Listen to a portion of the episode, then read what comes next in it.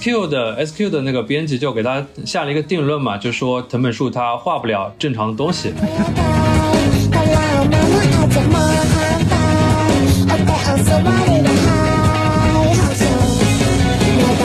作为藤本树的助手的那个贺来有志，就是画《地狱乐》的那个作者，他认为季爷的呕吐是《电锯人》作品的关键的转折点。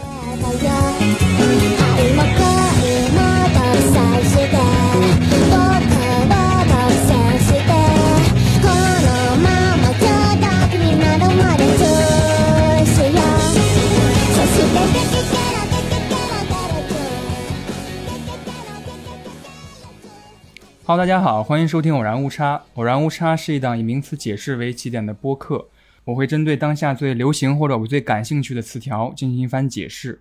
当然，解释的过程当中难免会出现一些流动的误差，这些误差就是偶然误差。啊，那么这期呢，我们要谈的词条呢叫做藤本树。关于这期，我也非常有幸邀请到了一个我认为最适合聊藤本树的嘉宾六必板老师。啊，大家好，我是日文图书翻译六必板。呃，当然，我的书一般都是署名我的我的那个真名吴曦，有不少读者已经看过我翻译的《蓦然回首》，然后非常感谢大家。对，不止《蓦然回首》，刘笔湾老师其实也翻译了我们乔乔的简中版。对对，是的，呃，就是我是一个 非常久的乔迷了。对，好啊，我还是要首先对这个也许最近一年大家频繁看到的词条，先做一个简单的解释哈。藤本树，呃，一九九二年十月十号出生在秋田县的呃任鹤保市啊，天秤座，是日本的漫画家，代表作有《岩泉》《电锯人》《再见惠梨》和《蓦然回首》。他从小就经常画画，初三时他买了数位板，开始以呃长门是我这个笔名在漫画网站上更新自己的画的漫画啊。除了长门是我的这个名字，他还有其他别名叫长山小春。仍在更新的这个动画《电锯人》更新到第七集了，最新的一集是电次只身前往去打这个无限之恶魔啊，看得非常起劲。六必板老师自己目前对这个动画的印象，以及对于动画改编有什么感想和感受呢？这个动画，我觉得整体印象就还好吧，虽然它这个动画从公布之初就开始是挺有争议性的，但是。我虽然也是也应该算是原作粉丝了，就是看下来剧情还是很贴切的，然后他的那个作画的质量都很高啊。当然有很多人就会觉得他就是没有没有藤本树味儿，对吧？没有树味儿，怎么说呢？就是。呃，我对他整体印象就是一一群九八五毕业的这种高材生，偏要去拍一部 B 级的血浆片的这种这种感觉，对吧？其实说起来，就是《电锯人》播出的那天是十月十号，也恰巧就是马发社放在藤本树生日的这一天。这天也是世界精神卫生联盟举办的首个世界精神卫生日嘛。在开播前，包括几个 PV 放出之后，很多人就发发出很多疑问，包括担心，比如说有些人觉得《电锯人》。那些人物好像画的都太文明了，包括电次，整个人眉清目秀的，浓眉大眼的感觉，这个人很正面。还有人说，电锯人的音效监督是在《夏日重现》当中也担任同一职位。很多人认为《夏日重现》的好像配乐不够燃，不够有劲儿，反而担心电锯人这个动画化之后的这种呈现。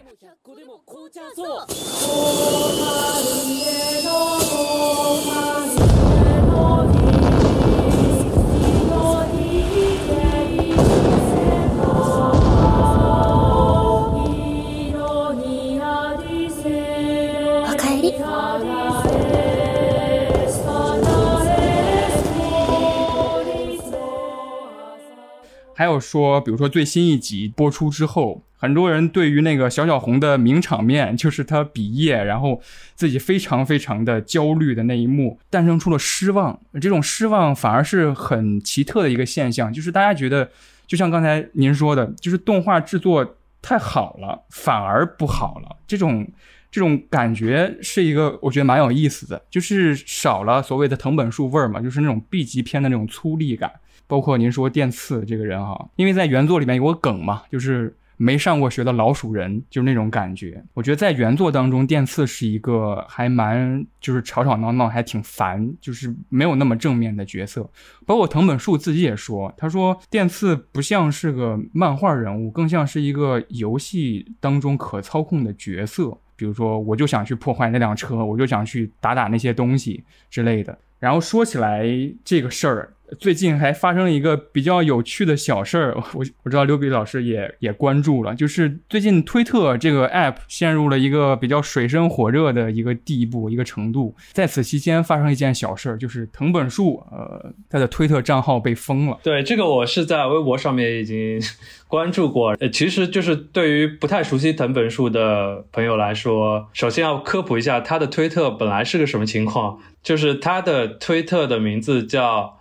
Nagayama Koharu 是，呃，就是翻译成中文就叫长山小春。他的那个设定是，他那个推特不是他，是他的那个小学三年级的妹妹。对，所以他在他的推特上面都是以。都是以那个小学三年级女生的口吻在说啊，我今天吃了什么东西，我今天干了什么事，今天买了面包，对，什么东西很好吃，啊，这种 很有趣的发文，我们不应该说她入戏，我们就应该把她当当成她的妹妹，对吧？对的，对的。然后这个推特的账号因为是年龄太低了，然后现在推特是要求十三岁以下是不能开通账号的，所以就。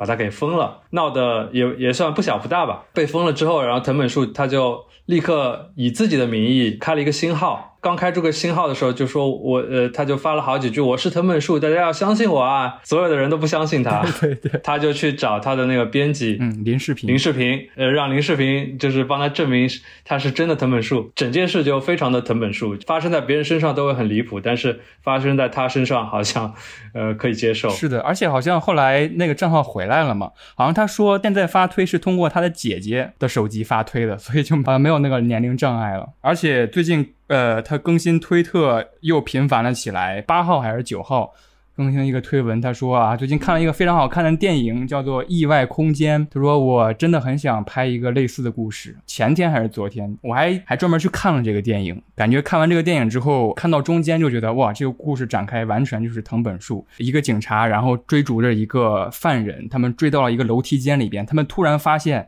自己在一楼往下再下一层。竟然变成了九楼，然后九楼再往下下又是八楼，从八楼往下到一楼的时候，再往下下又回到了九楼。整个故事完全就是无限恶魔那个片段出现的那个故事，感觉非常之有趣。其实说起无限恶魔，也就是公安队魔斯科他们去去往一个旅馆当中，然后碰到了无限恶魔。我和六比老师其实都属于原作党，我想问六比老师最期待。哪一幕？因为《电锯人》其实很多名场面了，最期待哪一幕动画的改编？就我最期待的可能是那个帕瓦和小红就是开新车的那 那个场面。对对，去年的时候我在上海这儿，然后上海那个 Jump Shop 开了，然后我去那个里面还还专门买了一个冰箱贴，就是他们俩开车的那开着车 开车的那个风景，然后贴在冰箱上，那一幕就很像那个。很像昆汀的那个电影的一幕一样，就是嗯很突然，但是又很让人拍案叫绝吧。至少是你你如果看少年 Jump 的漫画，基本上是不会看到这种展开的，就只能说他在画一种很新的东西。对对对，其实您刚才提到像昆汀，我觉着就深以为然。就是帕瓦开上那个小红新买的车的时候，呃，就说啊新车让我开一开，然后小小红就问他说你有你有驾照吗？他说啊其实这种事儿没关系的。这种对话就是很有昆汀那种胡来的感觉，包括小红的车，其实到后半段。还有多次被砸，剧情在藤本树自己形容小小红这个角色，他说小小红虽然看起来他总是焦虑的，总是呃很小心的，就是那那种，但他说每次有小小红出现，都是让剧情明朗起来的一个点。对，就后来他他有那个跳舞机那一段，他也是。对 对对，跳舞机那一段。我其实最期待的一个场名场面，其实我还期待蛮多名场面的。啊，包括暗之恶魔的登场，我之后可能我们谈电锯人的时候，可能会谈到我为什么期待那一幕。其实要说起来，最近的一幕应该就是在下一集吧，如果我的计算没有出错的话，就是他们打完无限恶魔之后，他们一起去吃了大排档吧，一起吃了夜宵啊，对对对，那段就是看漫画的时候也是非常的让人印象深刻，对，惊讶就是哇，就怎么这样？是有一幕是那个，因为季野前辈在打无限恶魔的时候。呃，之前吧，就是答应过电次说，如果这一战我们胜利了，我会跟你舌吻。胜利之后，在那个饭桌上，电次就是非常主动的提起来这回事儿，然后他们真的进行舌吻，但是这个舌吻很有味道的舌吻，很有味道的舌吻，就是让人记一辈子。呃，其实说起来，这个季爷的呕吐，作为藤本树的助手的那个贺来有志，就是画地狱乐的。那个作者有一次采访当中还提到了，说他认为季爷的呕吐是《电锯人》作品的关键的转折点，就是在这次大排档之前，这个故事的展开仍然是一个好像有主线推进的一种感觉，但是到季野的这个舌吻之后，他的形容说，你能明显感觉到整个故事被藤本树的节奏调动起来了，我们无法预料的某件事儿就会突然发生，我觉得这个形容还蛮美妙的。所谓的藤本树的节奏，对这样的节奏，看岩泉的时候也有过。嗯，其实我最早了解藤本树也是就是通过社交网络嘛，就很老套的。有人有人说 Jump Plus 出了一个新人叫藤本树，然后有部作品叫岩泉，它的剧情非常的出人意料。嗯嗯，剧情介绍看了开头啊，确实是哇。这个挺有意思的，我觉得迟早得看一下。后来我真的去看《岩泉》的时候，因为《岩泉》开头我也知道那个开头的情节是什么了，就是它的一些很残酷的、很很重口味的设定，呃，我都知道了。就是刚看几卷的时候，感触并并不是那么深，然后直到看到第五第五卷的时候，嗯，第五卷。他发生了什么啊？这导演导演是什么人？对，嗯，这这是这是什么样的一部作品？这怎么回事儿？然后然后才觉得这个作者啊不一般，对吧？是的，呃，其实说到源泉了，我不如加快我的节奏，呃，我把藤本树早些年间就是他第一部短片，然后一直说到岩泉这部他第一部连载的长篇漫画，然后期间的一些他个人的作品和经历。简单跟大家介绍一下，其实应该熟悉藤本树的可能都知道，他小时候他在多次采访当中，他都说小时候没有看过《周刊少年》，就是托他爸的福，就是他他小时候没看过《龙珠》，然后他爸总是给他买来那个 Jump SQ 的青年漫，啊，反正据我了解，这个 Jump SQ 是零七年创刊，综合了少男少女，然后青年漫画和小说的。因为我之前是翻译翻译了藤本树的那个短篇集，然后。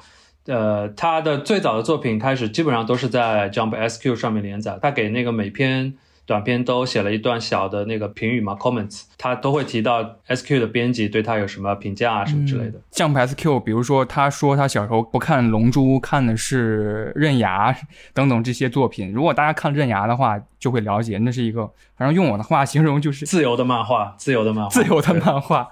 就是荷尔蒙块儿在在进行搏斗。到初中的时候，他自己形容说，他自己会在脑中连载好几部漫画，他的脑中就是一个漫画杂志，同时连载着七部漫画。然后有时候突然一个漫画完结了，还会在课堂上忍不住想要流泪，但是他没有哭出来。他说，如果哭出来，别人会认为我是一个弱者，会欺负我，所以他就忍住了。初中三年级的时候，他买了数位板，开始用电脑绘画。高中的时候，在二零一一年的时候，在 Jump Plus 上投稿了自己的第一个短片，叫做《庭院里曾有两只鸡》。我当时看的时候就觉得，既有一点青涩的味道，但是仍然能够感受到就是藤本树后期那种奇怪的展开，一些风格的确立啊。因为就是我也翻译过这这部短片，你就觉得他喜欢的东西和其他作者可能就很不一样，但是这部短片又带着一种有有一种玩票的感觉。因为可能他那时候他都不知道他具体想画什么，就 S Q 的 S Q 的那个编辑就给他下了一个定论嘛，就说藤本树他画不了正常的东西。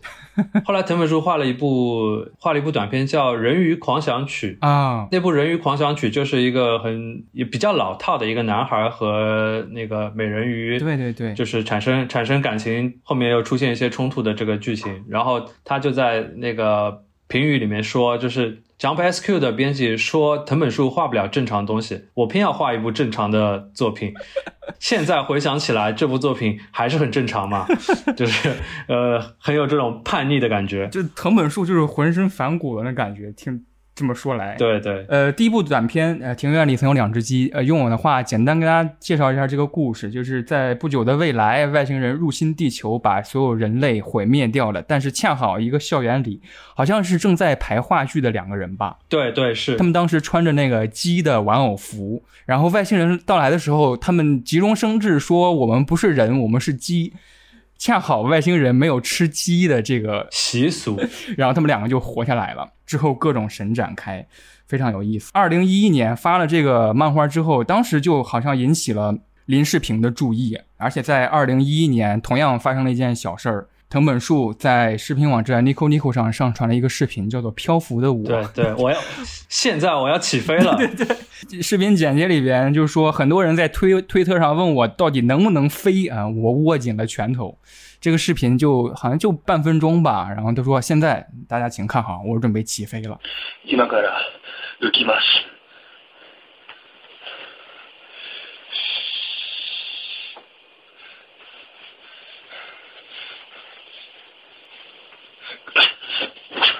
很多人在《电锯人》动画播出之后，好像我看这个视频又 又被一遍一遍的翻出来看。对，还有人专门 cos 他，就是穿成他的衣服，然后做他的动作。对对对，刚才六比老师提到的《人鱼狂想曲》是二零一五年，然后那个时候应该他就上了大学了吧？他大学是在东北艺术。工科大学，他说身边画画的人发现哇，真的很强。他在一次访谈中说，如果四年我还画不过这些人，我就把他们全杀了。真的，就是藤本树的那种精神病发言。一五年，其实他完成了比较多的短片，比如说佐佐木停下了子弹，哎，恋爱是盲目的等等这些短片都获得了 Jump SQ 的新人奖。而且你能看到那个短片，它的画面呀，然后把控力也是越来越强的。我对《恋爱是盲目的》这个短片印象还蛮深的，给我的感觉好像有点像那个石黑正树，我也不知道为什么，就是啊，是有这种感觉，就是带一点科幻的，带一点 S F 要素的，对对对对对，但是。最后又让你有种恍然大悟的这种揭晓感，对，很无厘头。就是一个男生要给一个女生表白，任何事情都拦不住，哪怕是外星人来临。对对对，这些短片基本上都在一五年左右完成，呃，然后到了二零一六年，他在一次短片选稿当中，他的新短片分镜落选了。但是当时编辑林世平觉得这个短片挺不一样的，就说能不能看在 Jump Plus 上连载。啊，江 Plus 是一个网络的漫画连载平台，然后这部漫画就是刚才六比老师提到的《岩泉》，这是他第一部连载的长篇漫画。然后这个漫画，我跟六比老师的第一反应也是一样的，看到第一卷开头的时候就觉得怎么这这这这些元素非常的惊奇，比如说又是纵火，又是乱伦，又是食人癖等等等等。当时呃，将副主编的话，他就说《岩泉》就是一部把所有禁忌和忌讳放在一起的漫画，但是就像六位老师刚才说的那样，到后期展开发现故事远远不是我们想象的那么简单，好像藤本树自己的一个形象或者他自己的一个视角也参与到了漫画的创作过程当中。就呃《岩泉》这部作品嘛，就是它是在 Jump Plus 上面连载，就是呃 Jump Plus 这个这个 App 这个平台服务最早。公布的时候，就是我完全没有想到它是会发展成现在这个样子的。嗯，它虽然是个网络平台，但但它登的不是这种 Web 漫画，它不是网漫，而是就是传统传统形式的呃日本的黑白漫画。但是它又对那个连载的篇幅和周期，就是没有像纸质的杂志周刊是吧？对对，周刊或者月刊那样规定的那么死。所以它你一画放上去，很快这个读者就会给出评论，给出反馈。然后对于这种比较年轻的作者来说，他们他们调整调整作品的啊频率啊，或者说方式，都跟传统的纸质媒体都不太一样。当时我记得他们的宣传语就是 Jump 的副主编吧，类似于就是说漫画只要有趣就好了，它它上面只要是有趣的东西，它都会登。然后《岩泉》这部作品就是。啊，刚才您提到的这些要素嘛，都是 B 级电影，就是 B 级片里面很常见的这些要素。对，你要说在日本的话，呃，有很多青年漫画，它早就已经涉及到这些要素了。嗯，说新鲜也并不是那么新鲜，但是呃，就像刚才说的第五卷的突然的展开，就是嗯，它后期的后期的所谓的发病情节啊，其实早就有一个词可以描述了，就是。迷影情节。嗯嗯嗯，对对，就是他很喜欢电影。我还是第一次看到有一个人，有一个漫画作者在漫画里面这样的倾注自己的这种迷影情节。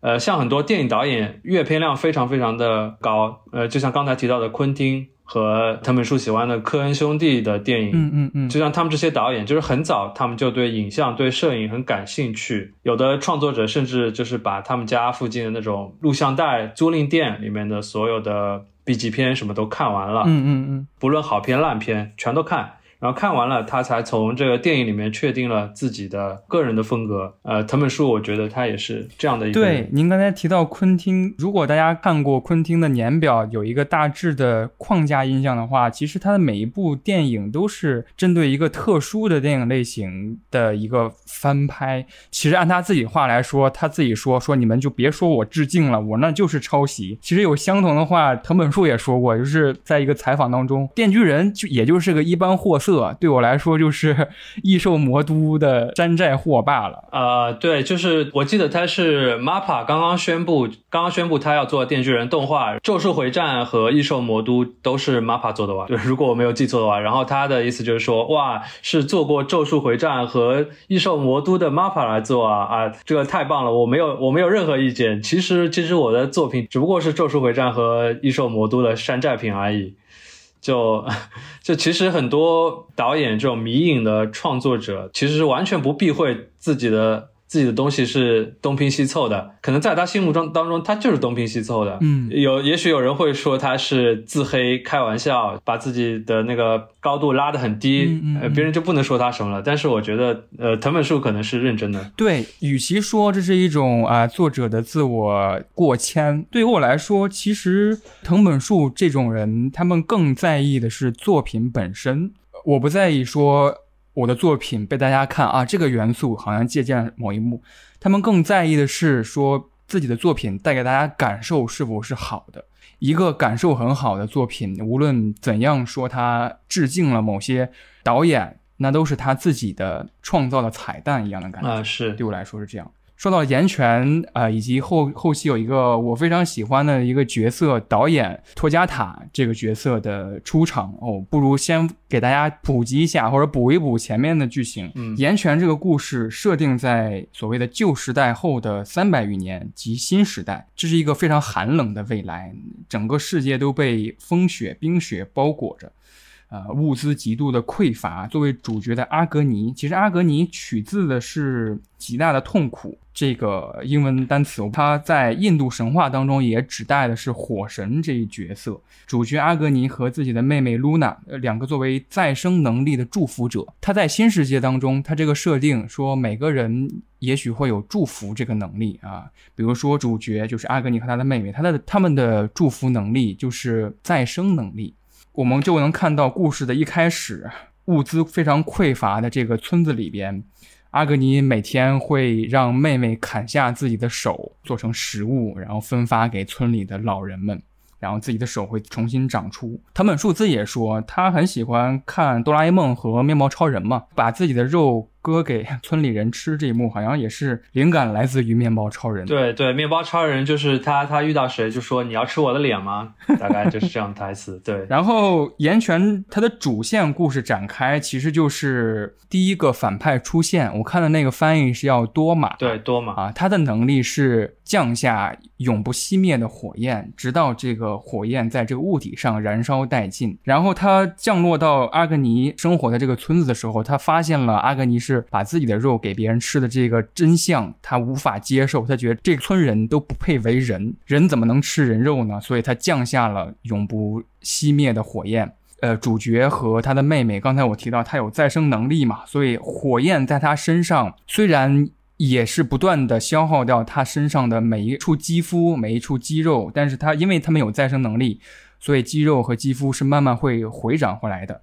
但是他的妹妹再生能力稍微弱一点。在他还有意识的最后一刻，他跟他的哥哥阿格尼说要活下去。阿格尼得到了这个像是指令一样的遗言之后，他调用起他浑身的再生能力，他不断的反抗自己身上这个燃烧殆尽的火焰。然后我们会在第一卷的最后一幕发现，哇，一个身上永远带着火焰的男人诞生了。哦，当时这个设定出现的时候，是让我觉得太神奇了，就是还能拥有这么矛盾的一个角色，我是觉得。对，就是第一印象的话，第一印象的话，就是你会想去看一下这部作品，但是真的你去看了之后，你的你的感受会更不一样。对。因为我刚才提到这个主角阿格尼仍然是在一个语境下探讨的，就是他作为自己妹妹露娜的哥哥，以及作为有点像是全村人的救世主一样的感觉。但是在故事的展开，我们会看到阿格尼这个角色，他的身份发生了特别多重的转化。他不仅是一个哥哥了，抱着那个复仇的决心，他还是一个复仇者。这个复仇者在之后又发生了很多角色的互换，比如说他变成了一个神。因为很多人第一次见到一个浑身有火焰的男的，就觉得这不是一个正常的人类的感觉。对，主要是在那么一个冰封的世界观里面，这个是一个很突兀的。对对对对对。然后在后期还有一个形象，就是我们刚才提到的导演这个角色，叫我看的翻译叫托加塔。对对。他为什么让我印象深刻呢？好像就是在四卷左右的时候他出现了，他的能力也是具有再生能力。但是他好像能力更强劲一点，他自己活了三百多年。他的台词就是说，在活着的三百年里边，他的生活就是看电影，尝试过很多自己自我了结的方法。而且还有一个很重要的情节，就是多玛这个角色是降下了火焰，在他的生活的那个村落里边，所以他的所有的影碟都被燃烧了。他觉得人生没有什么意义了，所以他想自我了结。就在这个自我了结的阶段，他听说了有一个。浑身是火的男人的出现，然后整个故事的走向变得极其的奇特，或者是极其的新鲜。就是他说我要拍一部电影，就是关于这个男人的。产生出这个想法的时候，我觉得这部漫画超脱了我的最开始看的那几篇的时候那个想象，就不知道不知道故事会走向何方了。对对，托加塔就是给就是阿格尼第一次见面的时候就说。你来做我的演员吧，我要拍一个关于你的电影。阿格尼拥有了一个新的身份，就是扮演一个浑身燃烧的男人。有导演这个角色的加入，让这个故事拥有了一个创作者藤本树自己的视角，因为。托亚塔是看电影很多的人，他会给你展现你这一幕，阿格尼你没有演好啊！在我看的那些非常非常好看的电影里边，这一幕应该是怎么样的？应该是怎么样的？好像是用一个藤本树的视角在告诉你，他看过那些好的电影，好的地方是什么啊？不好的展开又是什么？他不断的拥有一个纠偏自己漫画要怎么样好看那一个思路。来创造托加塔这个角色，对，就是包括到现在的《电锯人》的第二部，它里面其实也是带着这样的一点要素，从岩泉开始的，就是一种反英雄嘛，anti-hero。对，您说反英雄这一点，我印象很深，就是他在有一次采访当中，他说，呃，电刺就是电锯人这个形象，完全是按照。反龙珠的设定展开的，嗯，对，就龙珠有一个设定是元气弹嘛，呃，就是大家给予它元气，然后它才能发出更有威力的那那招。如果大家看过电锯人原作的话，会发现，在后期大家都视电锯人为英雄，在电视当中反复播放着电锯人击败对手、击败敌人的画面，然后很多就是民众自发的形成了粉丝群体，说啊，电锯人我的英雄什么的，电锯人的能量反而是减弱了。因为《电锯人》里边有一个很主要的设定，就是每一个恶魔他们的名字，如果大家越害怕这个名字，它的威力就越强。但电锯这个名字在电视节目当中反复的被他们的拥趸提及，那对于电刺来说就是一个不断减弱自己所谓的英雄能力的那么一个设定。按藤本树的话来说，他就说想反 jump。就反降系的设定展开，包括就是电刺，他不是一天到晚都想着怎么帅气的把自己是电锯人这件事情说出来，也是也是跟传统的超级英雄是反的。其实反英雄这点，我在当时看《岩犬》，我是很喜欢《岩犬》这个漫画的，我当时看了两遍。看《岩泉》的过程当中，托加塔有一个比较非常有意思的一个叙述，他叙述到一件事儿。啊，首先他有一个很经典的几个台词，后来被很多粉丝都就一次一次的传播。比如说，人死后会去电影院，然后活了三百多年，当然是用来看电影了。这些话，有一个很有意思的话，就是导演有一幕是在火车上聊着自己喜欢的超级英雄。他说，藤本树自己也说，相比于漫威，他更喜欢 DC 那样的漫画。然后导演有一次在聊这些电影的时候，他说到有一件事儿，嗯，自己很喜欢一个演员叫汤姆克鲁斯。他看了很多他电影，非常喜欢，但是他突然有一天知道汤姆克鲁斯在荧幕之外，他其实信奉一个邪教，并且在这个邪教当中，就是依靠着这个邪教的名誉，然后干了很多龌龊的事儿。他自己最开始是接受不了这件事儿发生在汤姆克鲁斯这个演员身上的，他觉得自己的世界观崩塌了。为什么自己这么好不容易找到了这么喜欢的一个演员，但是他？私底下干那样的龌龊的事儿，但他后来又说，仍然无法拒绝汤姆克鲁斯那样帅气的面貌。呃，我觉得这一幕反映了导演这个角色对于演绎或者说演员这件事儿的深刻认识。即使私底下，比如说阿格尼，即使阿格尼并没有像拯救众生。或者说他并不想当所谓的神，但是如果大家把你看作神这个角色之后，其实你更多的是在扮演神，就是你要尽扮演这个义务。其实整个漫画的展开也都是根据如何扮演，比如说阿格尼这个角色如何扮演导演这个短片当中的这个岩泉角色，比如说呃阿格尼如何扮演神等等等等。他最后阐述的每个人都是演员这个主旨还蛮深刻的。电锯人也是有相似的感觉，因为马奇马看到后期，大家都知道，他其实是有一个支配的能力在的。对，我觉得电锯人可能他的主旨更像是说人如何支配别人，或者是如何当好一只狗，好像他的主旨又像是说人如何扮演好人这个角色。电锯人给我的感觉就是电刺这个角色一开始他就像是呃一张白纸嘛，他的那些经历呃。就很惨，然后以至于他的他的那个欲望很低级。嗯嗯嗯。刚开始你看到他的只想着那个很色色的事情，对吧？都都是一些呃很肉体的，想要很多女朋友，每天都能吃面包，想揉胸。对，想揉胸，甚至于就是每天早晨起来想吃牛排，就是嗯这样的一个很简单的欲望。慢慢的，他在这个电锯人的这个过程当中，然后他的欲望升级了，你就会看到一个新的电刺，比如说他经历了一次他的恋爱，嗯，然后他的恋爱又破灭了之后。电次他所他所追求的东西又不一样了。到了第二部的时候，他甚至于要去上学了，就是一直一直很在意。就是电次他每次在他的那个欲望升级之后，他他所扮演的那个角色都会有一次转变，有一次升级，就是对这种东西很感兴趣。我是看漫画单行本的，我第二部才看了《电锯人》的第十二卷，就是第二部的第一卷，就看到他刚刚和那个吉田小哥见面，然后他要去加入那个恶魔猎人那个社团，就是那。不管怎么样，我就是对电刺今后的发展都。很感兴趣。对，您刚才提到这个上学这点，我感触还蛮深的。就是您刚才提到他不断进阶自己的欲望。最开始的时候，马歇马对他说：“你现在就是我的狗了，你只能回答汪，然后或者是摇头。”就是漫画最开始看到电刺这个，他好像就不配拥有人类的各个属性，他就是一个任劳任怨的小狗一样的一个一个角色。但是慢慢的、慢慢的，就像您刚才说的，他自己经历了那些事儿，他自己的愿望一个一个达成。甚至他在第二部里边上学了。其实接受教育这个事儿，所谓人慢慢成人之后一定会经历的一个阶段，就是教育这件事儿。包括教育在岩泉里边也是一个非常重大的有一个元素，有一个情节我印象很深，就是阿格尼他的复仇计划终于迎来了达成的那一天，他碰见了那个多玛，他有几个比较重要的询问，说你为什么要烧掉我们的村子等等等等。多玛就告诉他说。说我燃烧掉你们村子，我泯灭你们最重要的一个原因是我不能让吃人这个文化延绵下去。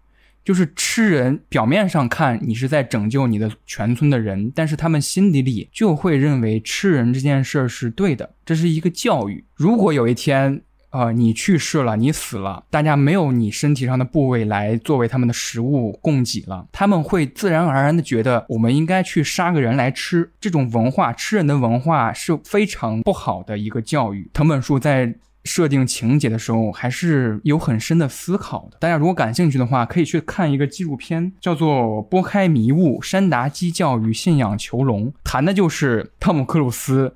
进入的那个邪教叫做山达基教嘛，就是那个科学教，也翻译成为讲科学教。这个创始人哈勃，他是如何 靠着自己的异端的设想和异端的思想，来一步一步创造一个巨大的一个邪教，然后依靠这自己的这个呃一套有点科幻的思维去扩张更多的教徒的。对，但是，但是我我其实也挺喜欢嗯，汤姆克鲁斯的。如果有《碟中谍》最新作的话，我还是会想看。这都是真的跟导演一样。对，您这样说确实也是吧。但是当时看完纪录片的时候，我在好像一两年的时间里边，对汤姆克鲁斯主演的电影，我都是好像不自觉的少打了一星。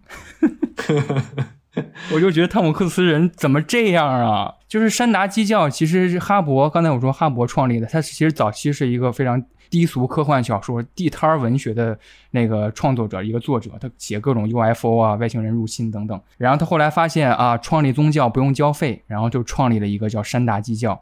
这个教会的主要的主旨就是，呃，我能够看到你的前世的悲痛记忆，然后你你就把你的所有烦心事说出来，你就会成长等等。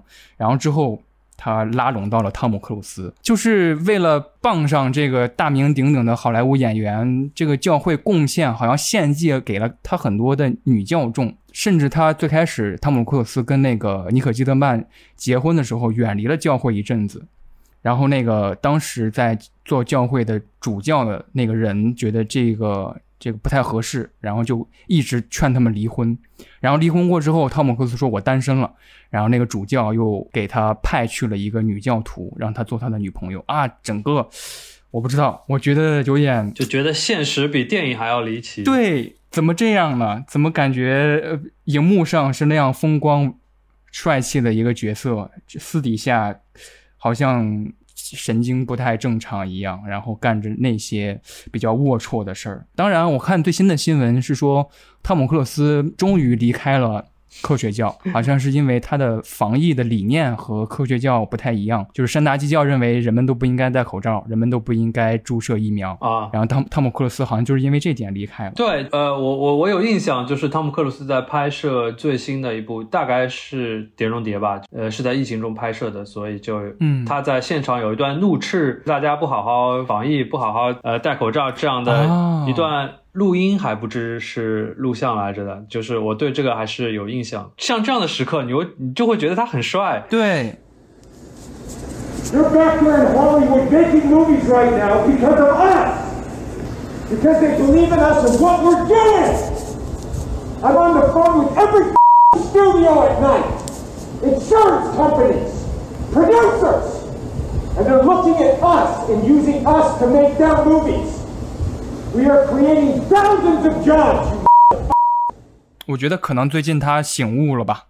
反正我看那个纪录片是他早些年间在山达基教的那些混迹的一些经历，比如说那个还献祭给他的一个女教徒叫纳赞宁，就是演老爸老妈浪漫史的一个角色。总之，话说回来，为什么说起这个纪录片呢？我就觉得，呃，藤本树一定在日常生活当中狂看、狂补了各种有关邪教也好，有关各种就是 Netflix 那种纪录片，他真的很喜欢电影。对，有迷影情节的人，他都会自发的围绕在电影这个媒介的四周，他们就看电影，有的收藏电影，有的做评论家，有的去创作电影。我觉得藤本树就是在创作电影一样的漫画，自觉的捍卫着电影这个东西，因为他说人死后要去电影院嘛。呃，跳脱出商业的一个东西，它就是出自于对电影的爱。你如果是在藤本树的世界观里面对电影有爱，你你死后就会在一个属于影迷的这样的一个一个天堂，大家再次相见。这也是岩泉的最后一幕。对，您刚才说您解释迷影文化，其实很重要的一点，不仅是观看电影，它其实是一个循环，从观看电影到收藏电影，再到评论电影，最后再到创作电影。我想到了很多。采访采访藤本树嘛，藤本树最近买了什么？他在一次采访当中说啊，最近艺术类书籍正在打折，所以我就买了很多。他说买了《地狱男爵》的艺术设定集，因为大家如果看那个《电锯人》有印象的话，那个《刀之恶魔》《地狱男爵》里面有一个杀手叫克鲁南，他那个形象是非常相相近的，包括马奇马的那个远程杀人的手法，按我的话说就是拿捏了。拿捏了，对，藤本树很喜欢的一个导演，韩他很喜欢韩国电影，他很喜欢的一个韩国电影导演是罗红枕嘛。其实这个远程杀人的手法就是二零一六年的一个电影叫《哭声》，它的一个降鬼的仪式，它那个降鬼师就是在那个仪式上跳大神，然后远处的鬼就会有相同的那种痛苦，这个也是一样的。我们看藤本树的都是悲喜交织的那些画面和创意点，他都是从那个韩国电影里边学来的。他认为好的作品应该有两个方面。一个是严肃的一个面，一一个是有趣的一面。他用的是寄生虫做的那个呃例子嘛。他说寄生虫，你看开头很搞笑，但是后面却很严肃。每一部好的作品都应该有两个方面。包括在看那个单行本《电锯人》的时候，他每次在那个都会推荐电影嘛。呃，你如果买过他的那个单行本，你翻开他单行本的那个外封的那个前乐口，那个乐口上面。他每次都是一句话，我喜欢某某电影，就就这个。其他的漫画家都是那个会写一段自己的话，比如说感谢大家支持啊什么的。他就每一卷翻开都是我喜欢什么什么，我喜欢什么什么。对我喜欢呃昆汀的《金刚不坏》啊，我喜欢《鬼妈妈》，我喜欢黑泽清的《降灵》这个电影。如果说荒木飞吕彦是画漫画是为了推荐歌单，我觉得真的藤本树就是为了。推荐影单才画的漫画。他在有一次采访当中，他说：“呃，就是有一个记者问他给青年的漫画创作者一些经验，他第一句话就说：‘快去订阅 Netflix，这是最 最重要的一个忠告。’《电锯人》这个作品，我刚才提到了，我很期待的一个动画改编，其实是《暗之恶魔》。”与之相对应的，其实是我觉得很多人都讨论的是《枪支恶魔》，因为《枪支恶魔》登陆的时候，在原作当中是非常还很不一样的一个呈现方式，就是《枪支恶魔》登陆到某一个国家、某一个大陆，几秒钟就会有几十万人去世。在漫画当中呈现的方式，就是他会给你详细的死去的人的。真实姓名是什么？它是直接画在画里边的。对，这个就像是你某个地方遇到了天灾一样的，像地震啊，或者像海啸啊这样，就把受害人全部都列出来。你看过，你绝对不会忘。对，这是一个非常具有表现力的一个感觉。名字也都是真实姓名，他是藤本树抄自己老家的电话簿上的。太坏了，太坏了。他说自己现在不敢回老家，就是害怕，因为这个《电锯人》这个作品很火嘛，就害怕回老家的时候会受到苛责。我最期待的一幕改编成动画的一幕，其实是《暗之恶魔》，就是他们一行人掉到地狱之后，几乎没有对话吧？如果我没有记错的话，几乎没有，就几乎没有对语言的呈现。但是那个画面呈现是非常怪异的，我们能感觉到某一某一个恶魔即将即将来临。然后暗之恶魔就在这个没有人说话、高气压的这个气场下登场了。登场那一幕、那幅画，我相信大家在各种论坛上或者是微博上都看到了，就是一排宇航员，他们在对着自己的断腿在核实，做了一个。怎么说叩拜的一样的一个举动？对对，然后在分支的那个宇航员的尽头是一个恶魔。其实我在看漫画之前，我已经看过这一幕了。主要的原因是因为我看了那个呃《少年将》这部单行本的发售，做了一个 PV，可能是第八卷还不知第九卷的有一个官方 PV。呃，我我甚至觉得做的做的比现在播出中的 TV 动画更加有味道。因为它是用用原作漫画截取了，然后做了一个动态的那个 PV，大家也可以去看一下。当时虽然知道《电锯人》这部漫画，但是还没有看。然后看了那个 PV 之后，就是非常震撼啊！我我不知道发生什么，但是非常震撼。就我想不出来它在发生什么，就在这一段的表现力上，就是非常的惊人。直到我那个看。原作漫画看到那里的时候，这样的震撼依然是没有改变。其实我看到这一幕的时候，每每看到这一幕，我都一直在反思：为了呈现暗之恶魔的气压，为了呈现他的令人恐惧的那一面，为什么要要用宇航员这个元素？宇航员其实代表的代表着人类目前最高的科技和人文精神。目前人类可能最理性的一个形象，代表最理性的一个元素，可能就是宇航员了。但是你能发现，宇航员竟然跪倒在一个恶魔之前，那这个恶魔是究竟怎样的反人性、反理性的一个状态、一个精神呢？说到宇航员这个元素，我在准备这期节目的时候看到了一个视频，我觉得蛮适合做例子的。就是我国航天员翟志刚在一个采访当中，他说他第一次太空出舱的时候，看到看到太空的那个时候的那一幕，他说那个视觉刺激太大，我们对于太空的视觉印象，我们在电影当中或者在电视当中看到的是黑压压的一片嘛。然后他说看到太空的时候不是黑的，它是透明的，就是这种透明反而比黑，就是我们看比如说一个隧道的黑更恐怖，就是你能无限的看下去，就是因为它太空了，太透明了，所以它呈现出的是黑的颜色。藤本树可能在画《暗之恶魔》的时候，他也有意的想把这种恐惧带给为什么不敢动？是被震撼住了，还是害怕？这个视觉这个刺激太大了。我往外一看，坏了还啥也没有，那都是空的。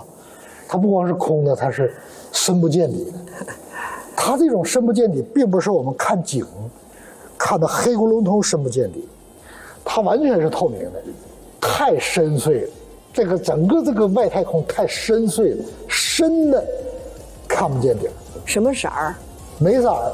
人直接和这样的一个神秘的空间密切接触的时候，害怕吗？害怕。